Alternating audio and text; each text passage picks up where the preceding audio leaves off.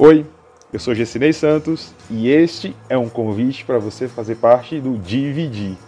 Dividir é um podcast que eu pensei que tem a proposta de fazer uma reflexão, chamar para reflexão acerca de vários temas do mundo e da realidade que a gente vive.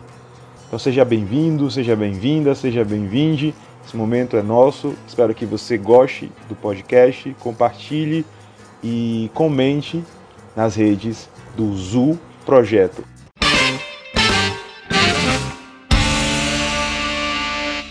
Opa, opa, opa! Começamos agora o primeiro episódio, agora, como se diz em espanhol, arrancando com o nosso DVD. Então, hoje é o primeiro episódio, como expliquei no, no, no piloto, nós vamos, nesses próximos meses, ter esse encontro marcado aqui, esse mês, né, que é o primeiro do podcast, por conta do piloto. Primeiro programa da semana sou eu falando e no segundo eu com alguma pessoa convidada. Isso fica para um pouco depois, né? A proposta, como eu já tinha adiantado, é falar sobre os textos que eu escrevo nesse momento inicial e no segundo momento compartilhar temas.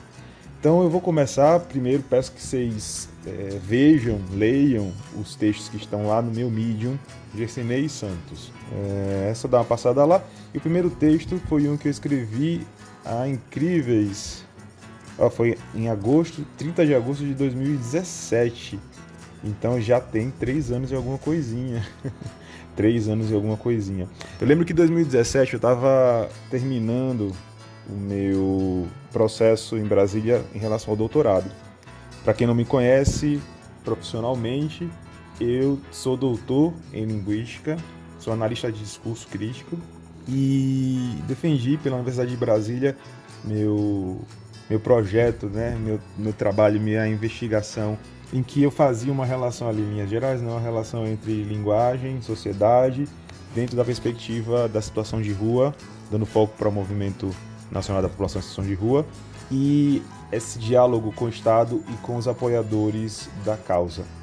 Então eu, eu estava finalizando ali é, o momento né, do, do, do doutorado e eu já estava me orientando para um trabalho reflexivo sobre as coisas sociais, sobre outros temas que não apenas os que ficaram restritos ali à minha pesquisa.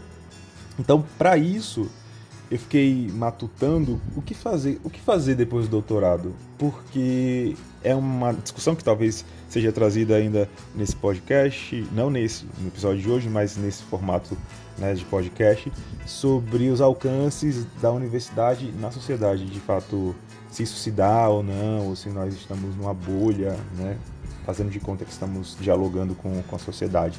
Isso é um tema profundo que eu retomo depois, eu acredito. O que eu queria hoje mesmo, o que eu quero hoje, é conversar sobre esse texto, que foi o primeiro do meu Medium, então eu criei o Medium querendo ter essa plataforma de, de reflexão. E essa plataforma de reflexão, ela foi muito importante para eu dar as bases para um projeto que eu desenvolvo com os estudantes, com pessoas interessadas em contribuir, que é o ZU, já mencionei também no piloto, que está lá no, no, Instagram, no Twitter, arroba ZU Projeto. E foi assim. Tudo começou em 2017. Então, lá no meu texto, eu quis propor um manifesto que explicasse o que é o ZU. Bem, o ZU, ele é uma proposta, vamos dizer, múltipla de possibilidades dentro do que eu acreditava, que eu acredito, né, como ação social, ação no mundo. Então, lá no texto que se chama Reflexão, aí dois pontos, Zu, em busca do novo nível, eu quis trazer essa, essa provocação de pensar um nível além do que eu estava, do que nós estamos, que eu percebo. Então, eu falei sobre vários pontos, falei sobre a questão política, não especificamente de um partido ou de outro, mas uma questão de comportamento político, entendendo que nós precisamos também ser políticos e políticas.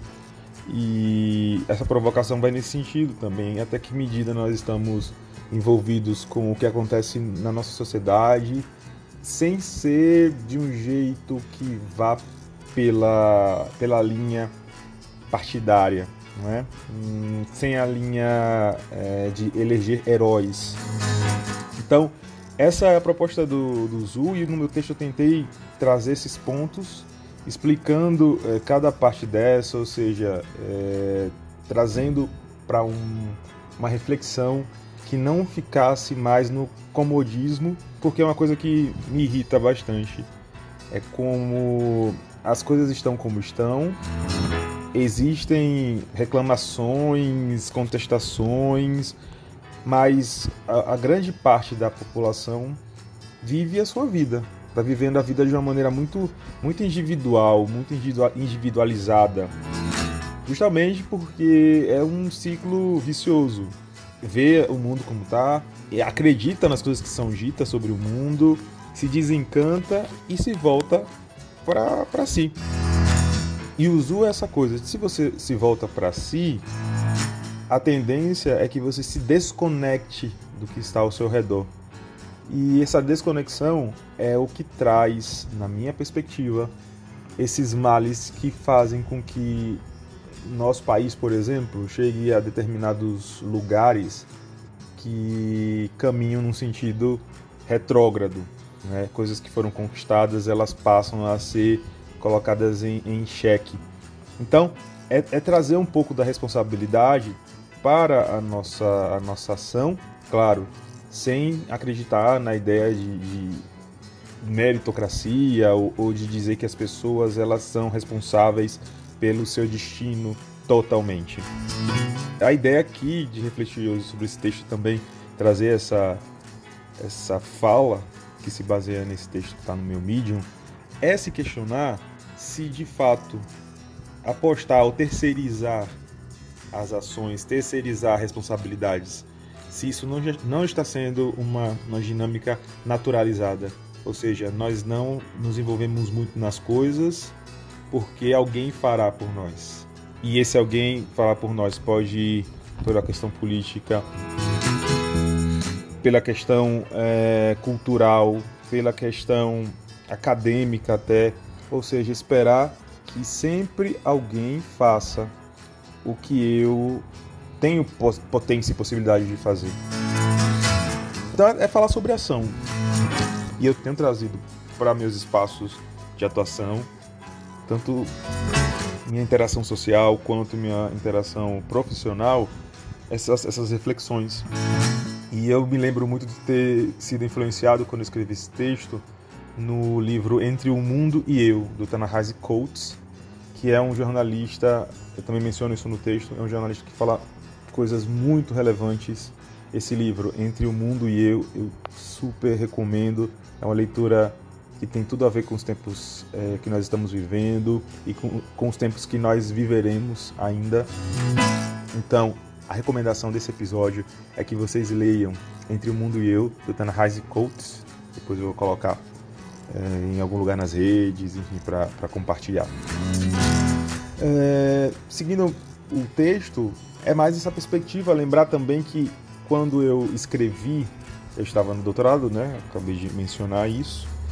E a minha área de atuação é análise de discurso crítica, que é uma abordagem de trabalho com a linguagem, entendendo a linguagem como parte essencial das relações de poder, das relações entre, entre as pessoas, do entendimento sobre o mundo.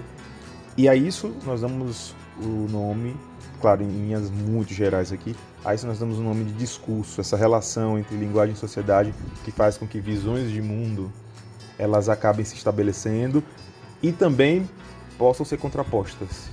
Então nós, eh, analistas de discurso críticos, críticas, atuamos nessa perspectiva de não ter uma visão ingênua sobre o mundo e focalizando no trabalho com a linguagem, nos discursos que aí estão imbricados essa, esse entendimento sobre as coisas. Então foi fundamental para que eu propusesse o Zu. E como é que é o Zu? O Zu é uma plataforma, né, como já defini, é uma plataforma que vai permitir que você faça coisas coletivas a partir das potencialidades que você tem. Então, escrever sobre isso no, no Medium foi também mostrar que o Zoo é um lugar é, que convida, é um lugar que chama para a ação desde o conhecimento que a pessoa tenha, que a pessoa goste de, de, de compartilhar. Então eu trago alguns exemplos que me influenciaram na época. É essa, essa, essa pegada, né? Então eu defino que o projeto Zoo volta-se a quem somos, pelo que representamos como força, pelas vozes todas que carregamos conosco e nos constitui, constituem. É, e é coletivo.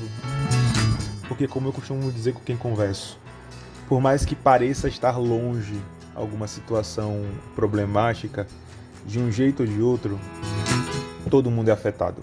Individualmente todo mundo é afetado. Então é preciso também pensar esse trabalho coletivo a partir da própria prática. Porque a sua prática, somada a outra prática, somada a outra e a outra, forma, esse conjunto forma uma ação, um movimento, um movimento de, de, de deslocamento de um ponto a outro.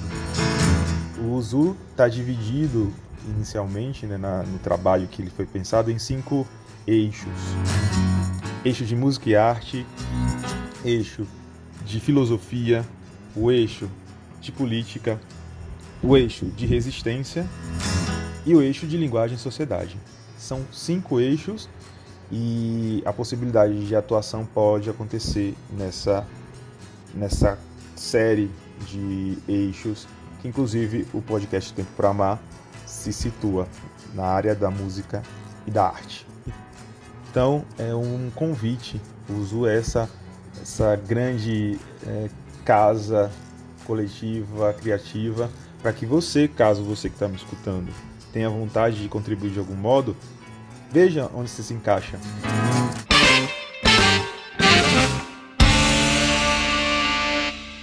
Então é isso. Não deixem, por favor, de me seguir no Medium, lá Medium Gersinei Santos. Leia os textos e também dá uma conferida no arroba Azul Projeto no Instagram e também no Twitter.